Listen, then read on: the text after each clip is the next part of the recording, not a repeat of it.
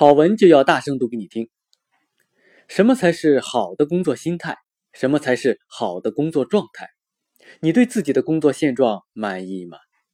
以上的问题都不重要，因为现在你要看清楚的是未来的工作该怎么做。罗胖曰：“如果未来一切非创造性的工作都交给机器，那只剩下一种人有价值，那就是创造性的知道自己要干什么的人。这是一块认知踏板。”踏上之后，无穷无尽的新机会在前面，无穷无尽的小改进等着你。工作就是娱乐，创造就是享受，富有就是在追求财富的过程中想停也停不下来。好，下面就来分享这篇文章：为什么现在富人比穷人更热爱工作？作者理查德·戴维斯，来源逻辑思维，二零一六年十月九日。纵观人类历史长河的大部分时间，富人的休闲时光都是最多的。过去一个世纪以来，劳动者的总工作时间减少了，但富人的工作时间开始超过穷人。经济学家说，这是替代效应和赢者通吃的结果。而社会学研究认为，富人以往在闲暇时光里追求乐趣，而这种乐趣现在可以在工作中获得。说起来，十一。你放假了。过去，穷人总是埋头苦干。英剧《唐顿庄园》讲述了二十世纪初英国上流社会的人间百态。剧中，一位孤傲的贵族女子从未听过“周末”这个词，因为她每天都有足够的闲暇时光。相比之下，穷人则总是埋头苦干。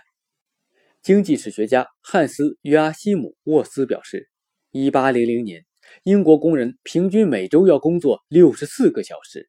他说，在19世纪，判断一个人是穷还是富，只需看他的工作时间就可以了。现在，富人的工作时间超过了穷人。在如今发达的经济体中，情况已发生了变化。过去一个世纪以来，劳动者的总工作时间减少了，但富人的工作时间开始超过穷人。1965年。拥有大学学历的人比拥有高中学历的人享受的闲暇时光要多一些，但到了2005年，与高中学历的人相比，拥有大学学历的人每周的闲暇时光要少八个小时。2013年发布的美国时间利用调查报告数据显示，在美国，与获得高中文凭的人相比，本科及以上学历的人每天的工作时间要多出两个小时。其他研究表明。在每周工作五十多个小时的美国人中，受过大学教育的人所占的比例，在一九七九年至二零零六年从百分之二十四上升至百分之二十八，而高中辍学者所占的比例则下降了。富人似乎已不再属于休闲阶层，休闲的代价太大了。针对这一现象的解释有很多，其中一种与经济学的替代效应有关。自二十世纪八十年代以来。顶层收入者的薪水大幅上涨，而中等收入以下人群的薪水则出现停滞或下降。对于顶层收入者来说，随着工资上涨，休闲的代价更大了。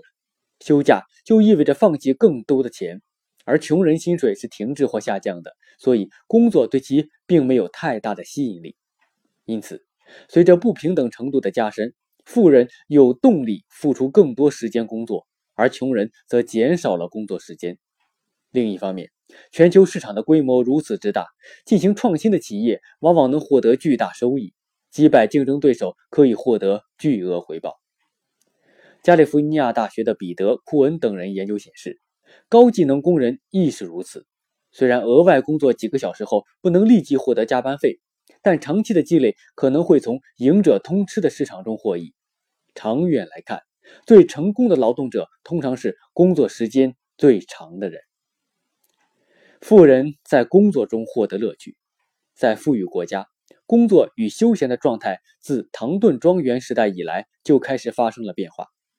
早在1899年，涉猎社会学的美国经济学家托斯丹·范伯伦就发表过这样的观点：休闲是荣誉的象征。富人可以差遣他人干脏活以及重复性的工作，但他所说的休闲阶层并不是虚度光阴、无事可做，而是应该从事探索性工作，即写作、慈善、辩论等富有挑战性与创新性的活动。牛津大学研究者在发表于2014年的一篇论文中指出，范伯伦的理论需要更新。在发达经济体中，工作已显现出知识密集与依赖脑力的趋势。开电梯等令人乏味的工作越来越少，时尚设计等有吸引力的工作则越来越多。换言之，富人以往在休闲时光里追求乐趣，而现在这种乐趣可以在工作中获得。职业声望越高，工作满意度往往就越大。体力劳动和无需多少技能的服务性工作是人们最不乐意从事的职业。而富人却可以在有吸引力的工作中获得极大的工作满意。休闲代表着无用与失业。富人经常觉得赖在家里就是浪费时间。那么，受教育程度较低的劳动者呢？由于低技能工作和体力劳动的减少，这些劳动者的就业前景更加暗淡。休闲已不再是财富的象征，而是代表着无用与失业。二零零六年的一项研究显示，在美国人中，与家庭收入超过十万美元的人群相比，家庭收入少于两万美元的人群沉迷于被动休闲，比如看电视的时间要多百分之四十。